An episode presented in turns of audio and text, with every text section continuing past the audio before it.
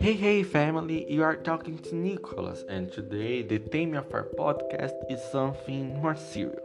I'm going to talk about how to improve your English and stay top. The first thing is to study, of course, and be very focused on classes. It seems cliche, boring, sadness, but it is very important. And have you ever tried to watch series or movies in English? If not, watch it, because in addition to seeing something you like, you will be improving your English and most likely know new words. Another very cool thing is to try to understand songs in English. Take one that you like a lot and go.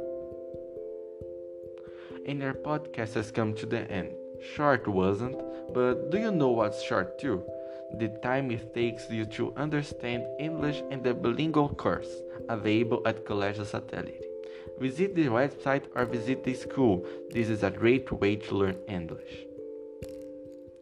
Bye bye, guys. Thanks for your attention. And tomorrow, this is a special podcast with the presence of Edinaldo Pereira. Bye.